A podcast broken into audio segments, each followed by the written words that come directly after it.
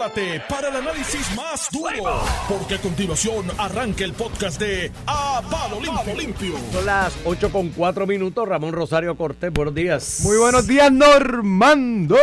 E Iván Antonio Rivera Reyes en su programa. A palo limpio, estamos aquí, estamos vivos mitad de semana, cada día está más cerca el viernes Sí, señor. de inicio de fin de semana. Sigue avanzando el mes de agosto. Ya estamos agosto 9, muchachos. Esto ya, ya las navidades están ahí asomadas.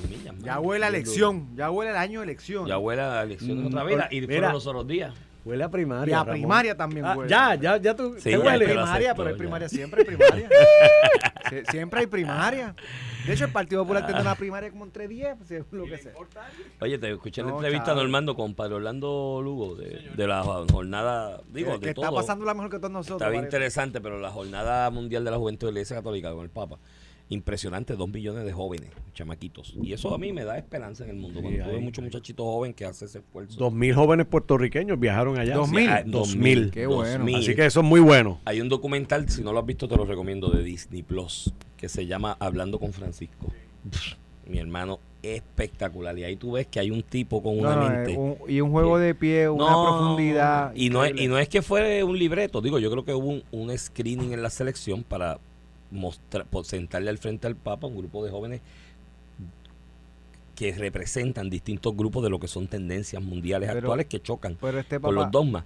Pero mi hermano, no, no era un ensayo porque lo pusieron en situaciones difíciles, a filiar para atrás en un par de pero este- el Papa Francisco como, como Juan Pablo tienen una personalidad Sí, y un carisma sí. increíble. O sea, es una muy buena cara para la iglesia católica. Sí, está Mira, viejito ya. Y, Este, hay que y- ver cuánto y quedaste que íbamos a invitar al muchacho que está... Mañana va a estar aquí. Va a estar aquí. Va a estar aquí. Alwin Vázquez, que es el que- joven que tiene esta iniciativa en Lloren de una escuela bíblica los lunes con los niños de allí. Va a estar mañana con su esposa. Le dije que venga con su esposa porque es una que iniciativa de ambos. Que lo escuchamos y, lo vamos a hablar y, tengo la intención de ir el lunes que viene allá. Si Voy es que contigo. viene el de arriba. Voy contigo. Pero voy a ir porque es una iniciativa. Y esas cosas me dan a mi esperanza, mano. O sea, todo de malo, Cuando uno escucha las noticias estas del papá este, la nena eh, de, de, de, de- Exacto, en, en- en- de, de- de 13 años. Y uno en, en la contraparte de un asbestas, eh, un otro más. animales que tenemos de, de también. los que tenemos aquí en Puerto y- Rico, que vimos el de la bebé, que aquello, eso ya le Ese fue, eso fue en botó el la sur, tapa el ¿verdad? Eso pomo fue en el sur, en Ponce. en Ponce. O en el área de Ponce, ¿no? Era creo que Yauco, yo yo creo creo que que era Yauco. Yauco, sí. Era por el área azul, este, pero lo, lo procesaron en Ponce, obviamente, que es el tribunal este, este jurisdicción. otro es allá en el oeste. en Lajas, eh, una, su propia hija, ¿no? O sea, increíble, mano. Y la embaraza. Digo- Digo. brother. Me, me, me comentaba alguien ayer, y tienes razón, en la ruralía en Puerto Rico eso se daba mucho en los 50 y 60. Sí, sí, sí, Lo que pasa es que no había la relevancia y, pública. y un poquito de- más atrás también se daba la esclavitud. También, O sea, de- perdóname, Iván, pero eso es una Lo que pasa es que son. eh, bueno, o sea, no es, eso de que tiempos pasados eran mejores, pues ocurría también. Quizás ahora hay más relevancia por los medios de comunicación masiva y demás, pero ahí es donde volvemos a lo mismo. La degradación de ciertas instituciones de la sociedad, incluyendo la iglesia, y, digo lo de la iglesia a propósito porque podemos coger el tema de lo que Perluisi, las expresiones, que hay un sondeo aquí de Noti1 de las expresiones de Perluisi respecto al la intervención de Proyecto de Dignidad con las iglesias y ese overlapping que se crea entre iglesia y, pro- y partido en algunas ocasiones.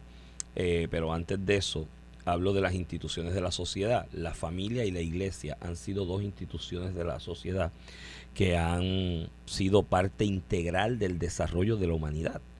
Y alguna gente vive en la añoranza de volver al tiempo de las cavernas y alumbrarnos con hacho y echar para atrás toda la modernidad. no, No, hay es- gente que vive en Es eso. una idea de izquierda. ¿Te acuerdas Por eso. que de los pininos de, de Marx y todo esto que, que Estoy- atacaban la iglesia? Estoy hiperbolizando Ah, la situación, pero hay gente que está en esa. Pero si tú tienes en cuenta lo que era el mundo hace mm, dos mil años atrás versus lo que es el mundo hoy, y oye, hay guerras lamentables, guerras civiles, situaciones lamentables, como un salvaje que, que agrede sexualmente y, y- y- y embaraza a su hija. Eh, pero si tú comparas el mundo de hace dos mil años atrás con el mundo que vivimos hoy, es un mundo mucho mejor. Es un mundo que ha producido bienes y comodidades para el ser humano.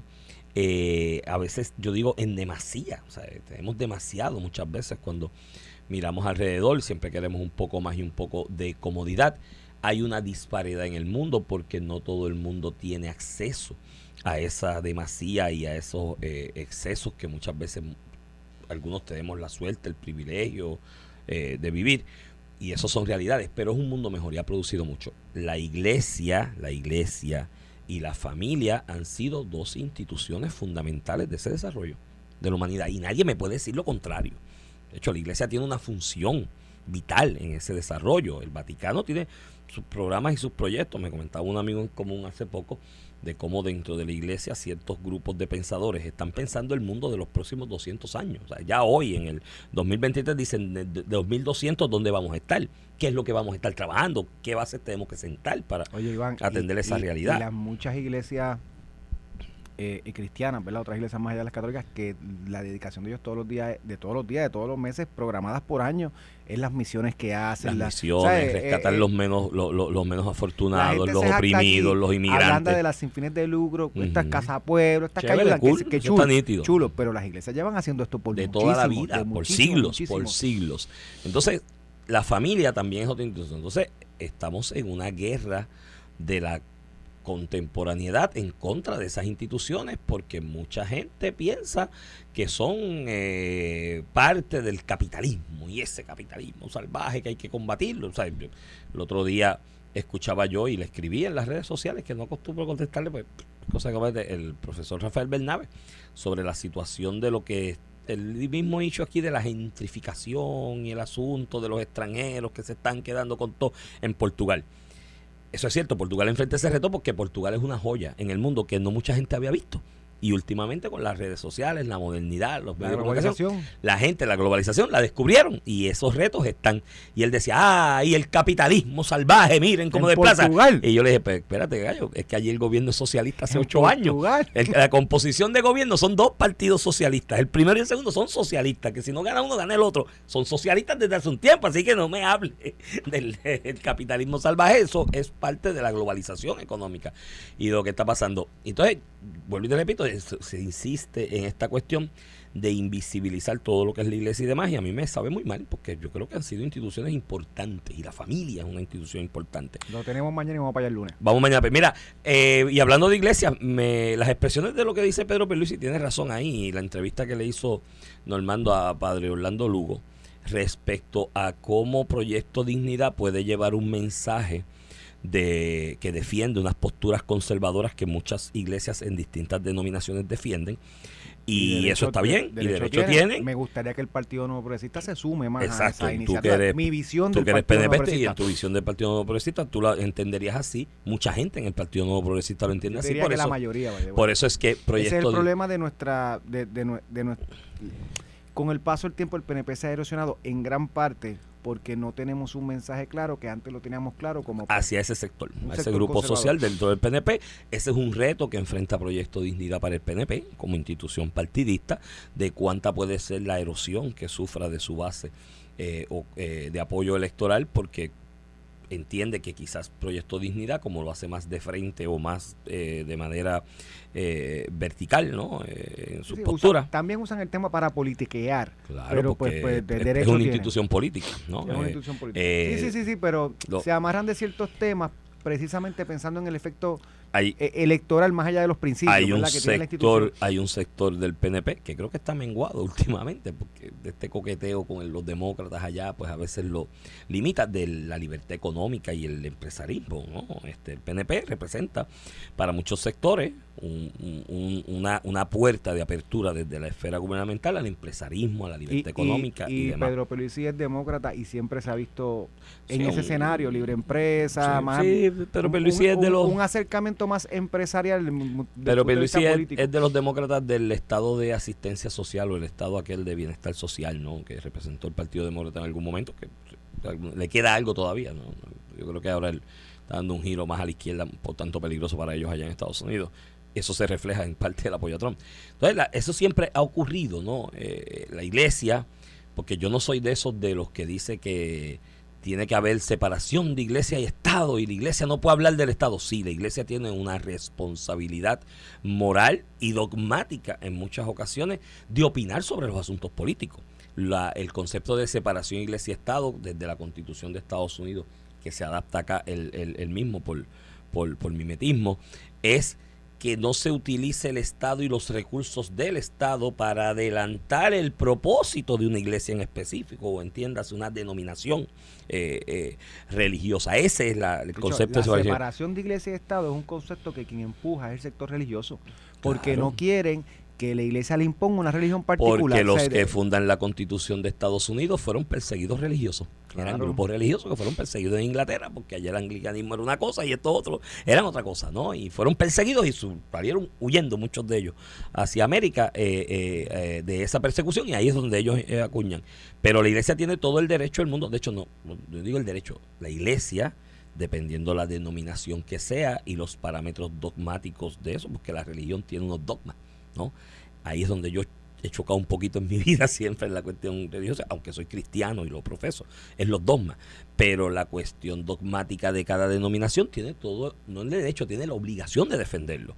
Y cuando en el Estado y en la cosa política va en- se va en contra de esos dogmas, tiene un deber de levantar la mano y decir, oye, yo creo que eso Pero no debe fíjate, ser yo, así. yo, yo como católico, ¿verdad? Siempre he resentido las intervenciones de algunos líderes religiosos, eh, Monseñor, eh, Roberto González, Ujú, el de Cagua, sí, el de sí, lo, lo has dicho aquí muchas Sie- veces. Siempre he resentido porque cuando intervienen a la iglesia a hablar de un asunto del Estado, no lo hacen en los dogmas católicos, lo que todo lo que nos une, ¿verdad? Si tú me dices a mí que eh, el monseñor, que, lo, que no lo he visto tan vocal en este tema, como me gustaría verlo, con el tema de los proyectos de aborto, cómo llegamos a un Ujú. consenso de lo que, ¿verdad? Lo que es la política conservadora sobre regular un, un- un derecho versus el libertinaje que otros proponen, lo, como yo lo veo, ¿verdad? Eh, Como lo veo yo.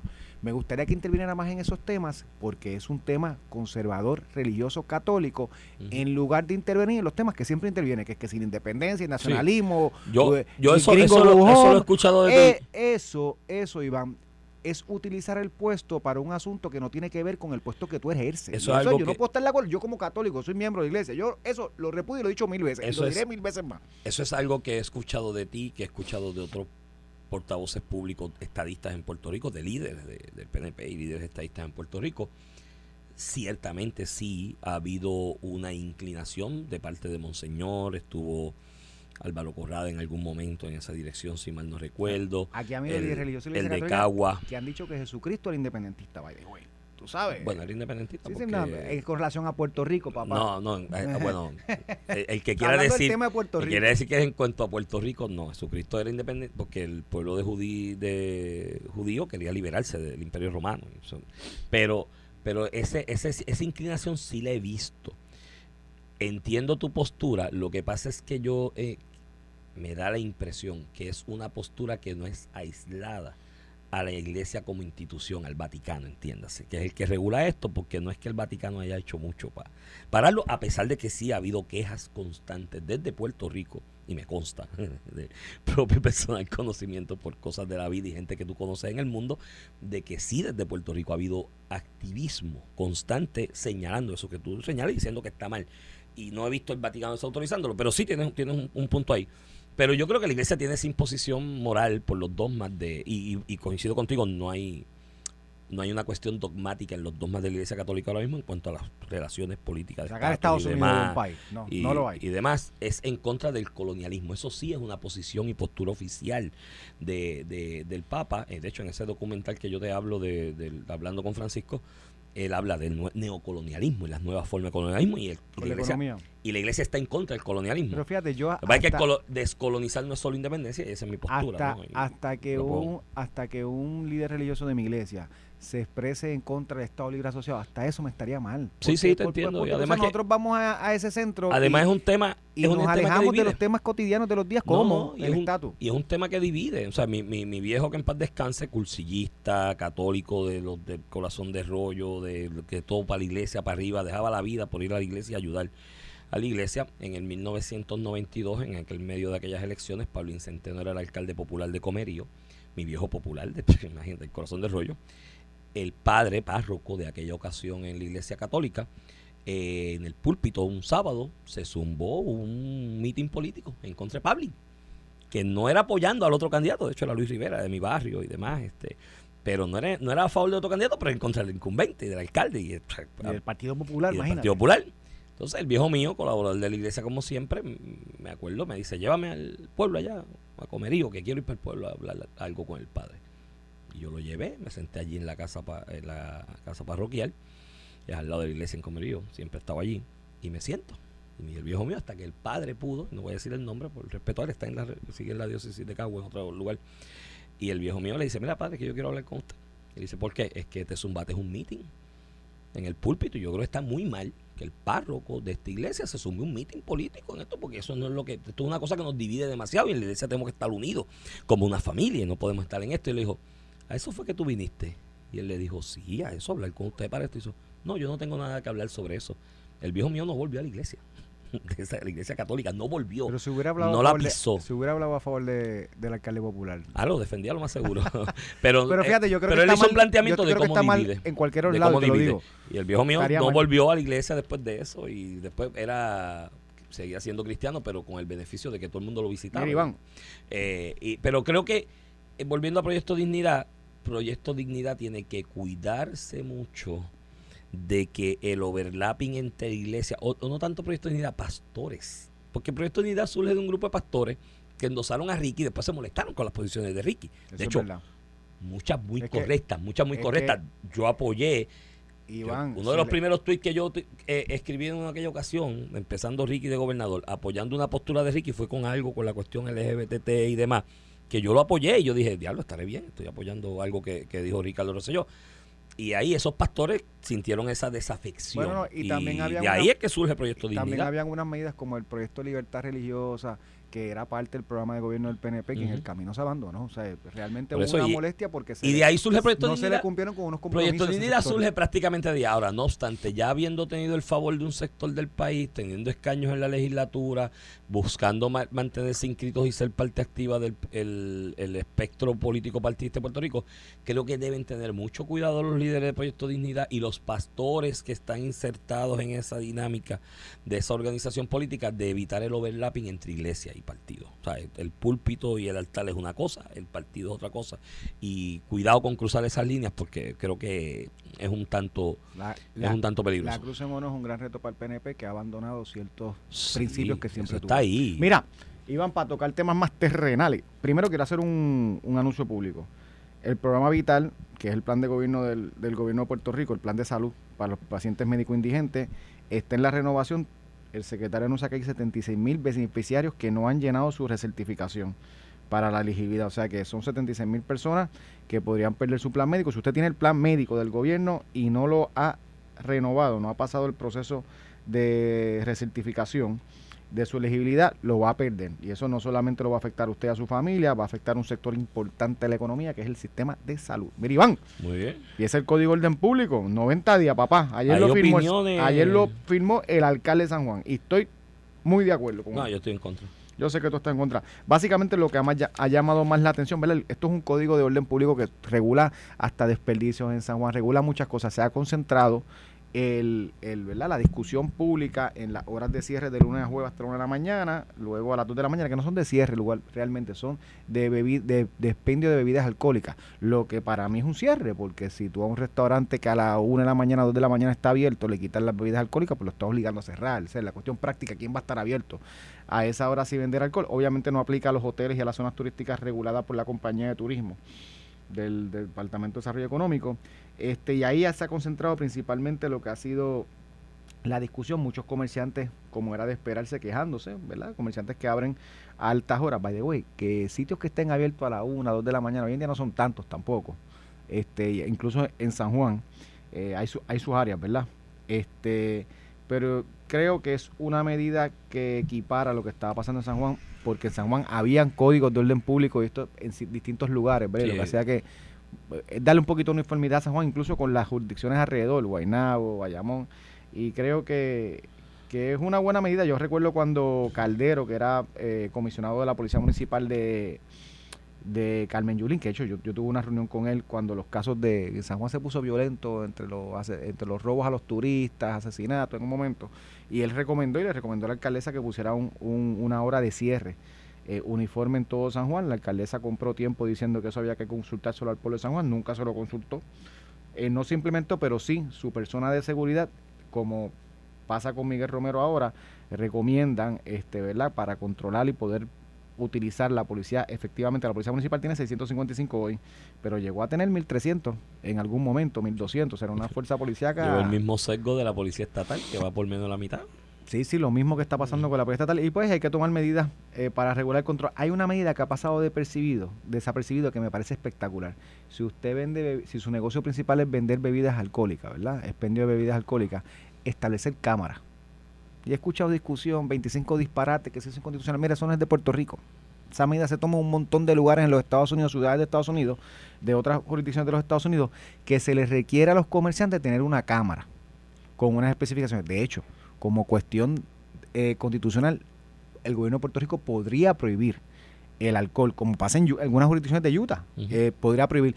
Y lo está permitiendo, en este caso, con una regulación de que es, tienes que tener una cámara, eso ayuda a la cuestión de la seguridad, pasa un Además, incidente. De hecho, la cámara evita que hayan sucesos eh, eh, criminales. Es una medida que no se ha discutido mucho porque se enfocó en el horario, pero, en el horario, pero creo que es muy importante Bueno, yo, y, y va a ser yo, efectiva. y esa yo la apoyo en el aspecto de que no debe ser una imposición gubernamental incluso, es una cuestión de sentido común del comerciante. Tú Está bien, tienes pero un si no- de bebida, lo que se Pero si no lo prende y tiene. demás, ¿no? Pues que coja y se chupe la demanda el del tiroteo donde murieron los jóvenes estos peruanos en la Loíza, esa demanda, bueno, eso lo van a cerrar, lo más seguro lo cierran, se va a quiebra y demás porque pero eso es chacho, la Mire- demanda viene porque no tomaste las prisiones y fue un desastre en la seguridad. Yo puedo estar de acuerdo en que se uniformara porque ciertamente había un despelote en San Juan de que un código en una región, otro en otro, no se sabía dónde empezaba uno y terminaba el otro y demás. Ahora, las restricciones de horario, para mí eso, mi hermano, tú me limitas la capacidad económica a alguien. Ahora estamos hablando a las 2 de la mañana, dentro de 6 años va a estar todo el mundo diciendo a las 12 porque a las 2 de la mañana hay mucho crimen, ¿me entiendes? Y, Eh, Eso es y- lo que hay que y sigue y seguimos bajando y un día toque queda, o sea, a mí no me no me convence, no creo que sea no soluciona nada y creo que limita el potencial de generar economía. tienes, Aparte de la de mercadear a Puerto Rico, porque el turismo de Puerto Rico no es el turismo de ver grandes monumentos y dónde nació Da Vinci, porque Da Vinci no nació aquí, es de ocio, de playa, Mira, discoteca, beber. y, vamos, pues, vamos, a la, vamos a la pausa, regresamos en breve, no sin antes decir que tú lo que tienes es un PTSD de Wanda Vázquez y los, cuando te encerró. Eso podría ser también. Vamos a la pausa. Debo buscar ayuda psicológica. Estás escuchando el podcast de A Palo Limpio de Noti1630. Por Noti 1630, edición de hoy, miércoles 9 de agosto del 2023. Este es Iván Rivera, quien te habla. Acompaño como todas las mañanas de lunes a viernes, porque sábado y domingo descanso de él, el licenciado Ramón Rosario Cortés y Valiente. Buenos días, Iván Antonio. Yo no te hago falta los sábados. Cuando tú te levantas No. los sábados y eso a las No. 8, mira no, no te hago falta. No, Pues tú a mí tampoco. no. Mira, Iván, Mira, cuéntamelo. El gobernador ayer le salió a la Junta, ¿verdad? Y se Este- puso bravo y dijo que la Junta, y Omar hoy, viste, que Omar, Istra oye, le dio seguimiento. ahí voy, saqué este reportaje porque ayer tú dijiste que Istra debía dar seguimiento y dio seguimiento y fíjate que puso la parte de los fondos de educación que lo, lo que se señalaba que no se usaron 23 millones, eran 23 millones que tienen que solicitar las escuelas privadas que no solicitaron. Sí, sí, eso. Y Y, lo- ahí aclarado. Lo, aclaró. Omar eh, Marrero, el director de la FAFA ayer. Eh, y lo otro que te decía, ¿te acuerdas que te decía? Vamos a comparar esto con Luisiana en el 2005, con Katrina, y New York y New Jersey en el 2012 con Sandy. Un poco lo ponen en contexto, así que recomiendo la lectura también. No, y hay, una realidad, mira, y digo, yo vuelvo y te repito, mi reparación, mi reparación, Mi re- tu reparo. mis reparos eh, con el Col 3, y, y así lo digo claramente. Yo lo tengo también, Iván. Mis reparos con, con la dirección de Manuel Lavoy allí, y esto no es nada personal en contra de él, creo que el problema es que la- a este muchacho la, la burocracia se lo chupa, lo absorbe. Pero ahí están los Eh, números, ahí están los números y ha habido una mejoría. mi- Eso no se puede, no se puede Oye, tapar tampoco. ha habido una Ah, mejoría. que puede ser mejor, está bien. ha habido, una, ha habido una mejoría y oye, te voy a dar una de cal y una de arena. Yo creo que el problema en el Col 3 ahora mismo es uno de management. Yo creo que es una capa burocrática que nos impusieron porque aquí el historial nuestro en cuestión de corrupción y demás, pues igual que en educación. Y eso obliga a veces al Sí, sí, americano pero, que firma el eh, cheque. a- Iván, eso tiene a que ver también con el estatus colonial de nosotros. Ah, Porque bueno, a New York y. New Jersey, No, jamás. a En la Luisiana, vida, en la a, vida, a Texas, no en le ponen vida, estas chaviendas, en la nos vida, las ponen a en nosotros, la no, vida tenemos votos, le forman un pleito. no tenemos senadores, y no tenemos... y le forman un revolú político.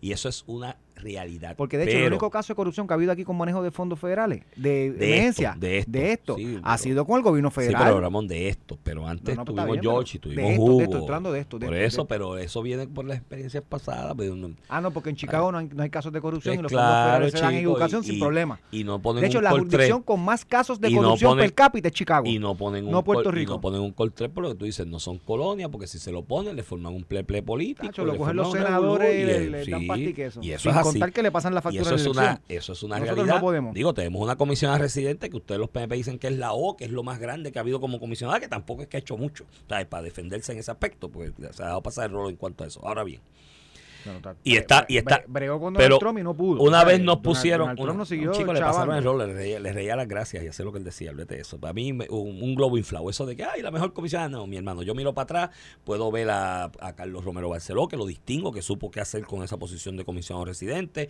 Ayer señalaste y tienes razón, Fortuño tuvo buen juego de pierna y se convirtió en el poster child latino del Partido Republicano en un momento que tenía un reto. El Partido Republicano con el voto latino creciente en ese momento. Y ahora bien, cerrando eso está mal el Col 3. Es una capa burocrática impuesta porque somos colonia y demás. Ahora bien, ya una No vez la- te la pero no la puede impusieron, eliminar.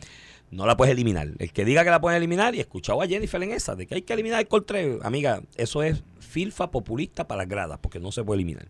De hecho, Ahora algo bien. que lo que le que sonaría bien en los alcaldes y un día después la Federación de Alcaldes dijeron, no, es que esto no se puede quitar porque ha hay un mejorado". montón de alcaldes que no tienen el personal y la capacidad económica para el accountability, en el proceso de accountability del- de la sol- solicitud y desembolso de esos fondos, no cuentan con ella y el Col 3 es un salvavidas porque le ayudan en eso. Ahora bien, dicho todo eso, Ramón, dicho todo eso, yo creo que hay un problema de dirección en el Col 3 porque lo que está pasando en el Col 3 es que la persona que está ahí enrollándose las mangas en el día a día de todo ese proceso burocrático eh, extenuante de cumplimiento con todas esas imposiciones que te pusieron, muchas de ellas que eran incumplibles y ahora se han estado liberando poco a poco, gracias a Dios y para el beneficio del país a largo plazo.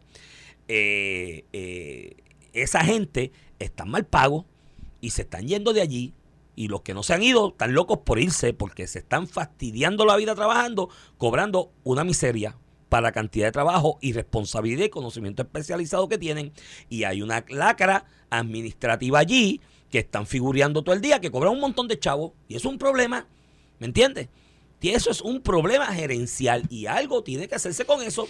Y lo que me comentan por ahí, los que saben mucho del tema, que están más metidos en las entrañas del monstruo, es que el director del Corte, Manuel Lavoy, lo que anda es con una tablita Excel justificándose en todos lados. Y con PowerPoint justificándose en todos lados. Y no brega con el verdadero problema que tienes una clase trabajadora allí especializada, mal paga, que se te están yendo y se te quieren ir. Y tienes un montón de gente alrededor con muchos chavos haciendo nada. Y es un problema gerencial, Pienso. tú sabes, del Corte. Iván, y te escucho y te entiendo. Ahí están los números. Ha habido una mejoría. De hecho, mira, me envían una, una estadística interesante de Katrina New Orleans. Cuando pasó en el 2005, en agosto del 2005, New Orleans Katrina, a Luisiana le desembolsaron 55 mil millones de dólares en 18 meses.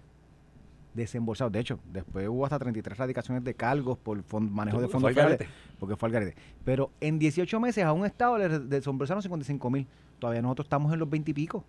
No, no, no, no. No, no. y, y la mejoría ha sido en el último año. Ah, te, paréntesis Los también. Porque según digo una cosa, te digo otra y te doy la de la de arena. Ahora, aquí tenemos que tener en cuenta una cuestión con esto. Aquí todo el organigrama de manejo de fondos federales y solicitudes y papeleo y la vaina y la cuestión de todo lo que tiene que ver con recuperación de asignaciones federales tuvo dos pequeños eventos después de María los, los terremotos del área azul, que te crearon un, un- un paréntesis de lo que se estaba haciendo en cuanto al otro, porque tenías que atenderlo también. Y la pandemia. Y la pandemia que aquí, dentro locura o no, nos cerraron esto un, un año, año y pico, ¿me entiendes? Y esa te la tengo que reconocer. O sea, si tú tienes en cuenta la pandemia y lo de los terremotos y las interrupciones que eso creaba en los procedimientos ordinarios de este tipo de trámites, te tengo que reconocer que ese avance del último año, año, tres meses, es plausible y es destacable.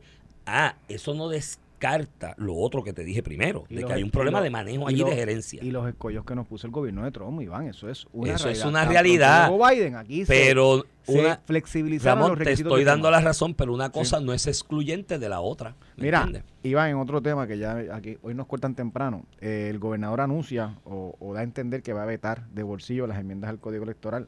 Me, me dio, me dio mucha gracia porque Pero alguien pensaba que la iba a firmar. Escúchate, el gobernador dice, no, porque si yo leo en el proyecto que ahí dice 75 años de edad para votar por voto adelantado y correo, yo lo voy a vetar. Gobernador, vételo hoy porque yo se lo puedo decir, yo lo vi, dice 75 Sí, años. Eso es una palabra y con ese, si yo veo, cuando yo me siento... lo- Yo, gobernador, vamos a no te está chaviendo. Además, el gobernador ya mismo Pon- tiene mira, 75, se pon- va a firmar algo que Pon, tu- liquida. pon tus asesores a hacer otra cosa, gobernador. Y yo te lo digo desde ahora, lo dice. Lo dice, Vétalo, ya tienes la- Ahórrate ese trabajo, me dio gracia. No, aparte de que hay una cuestión en esto de, mira, se llama buen gusto y decoro eh, y diplomacia. Si tú tienes unas negociaciones adelantadas en un proceso de negociación multisectorial, como son las enmiendas a una ley electoral, ¿no? Para el proceso del sufragio en un país, venir de la noche a la mañana al margen de esas negociaciones previas y a espaldas de esas negociaciones previas que tomaron qué sé yo cuánto tiempo. Tú sabes lo difícil que es poner de acuerdo aquí a los populares y a los PNP para mover algo en la, en la Comisión Estatal de Elecciones y luego en la ¿Sabes Asamblea Legislativa. eso? Eso es un parto. ¿Sabes quién va a lograr eso? Tatito, Tatito, porque. Tatito es el último Le tipo de resistencia. Antes que el gobernador, que no ha vetado la medida, de hecho, pero ya Tatito tiene su mañana. propuesta. Escúchame, antes de que el gobernador anunciara si va a vetar o no, que la vetara, él adelantó, no olvídate de eso, que yo voy a hacer lo mío. O sea, Lo dijo aquí en Noti1 no le dio en ni- primicia con en Normando primicia Valentín Normando, en la mañana. Pero no le dio ni la oportunidad a Jesús Manuel de sacarle provecho político. Decir, no olvídate de eso. Ellos no se sentaron, yo me voy a sentar con ellos. Básicamente lo que dijo Tatito fue, mira, vamos ahora vamos los grandes a bregar con esto, dio una lo, lo puntilla. que sabemos. Oye, Y va a lograrlo. La cuestión es que lo va a lograr. Se nos En quedó. la negociación de Tatito con Edwin Mundo y con el gobernador y con va a lograr las enmiendas que se quieren lograr. Se nos quedó el tema del legislador Chito Rivera Madera, pero lo tomamos. Pero lo tomamos mañana. Ahí hay dos cositas. Yo tengo, debemos hablar de ese delito en específico, porque yo tenía una posición con ese delito cuando se radicó el proyecto en aquel momento en el 2011 y ahora tengo otra distinta, porque tiene una razón de ser y creo que el legislador, más allá del planteamiento de persecución política, debe hacer un acto que se lea la No, carta de Martin Luther King cuando olvídate- estuvo preso. olvídate- no, no, y, hacían las cosas para que los metieran presos. Por eso, que se lea la carta Pero de Martin olvídate Luther la King. posición del legislador. El presidente del partido Jesús Manuel dice, eh, condenando que se le haya presentado. Tú tienes dos alternativas como legislador. Enmienda el código penal y quita eso como delito. Pero si está como delito, hay que cumplir la Exacto. ley independientemente sea popular, Vamos, PNP, legislador. vamos mañana a analizarlo y desmenuzarlo porque eso tiene muchas ramificaciones. Mientras tanto, en tiempos de mejoramiento económico, tiene que usted organizar sus finanzas a largo plazo. Manténgase en sintonía que Alex tiene invitados especiales para hablar de ello. Esto fue el podcast de A, A- Palo Limpio de Noti1630. Dale play a tu podcast favorito a través de Apple Podcasts, Spotify, Google Podcasts, Stitcher y notiuno.com.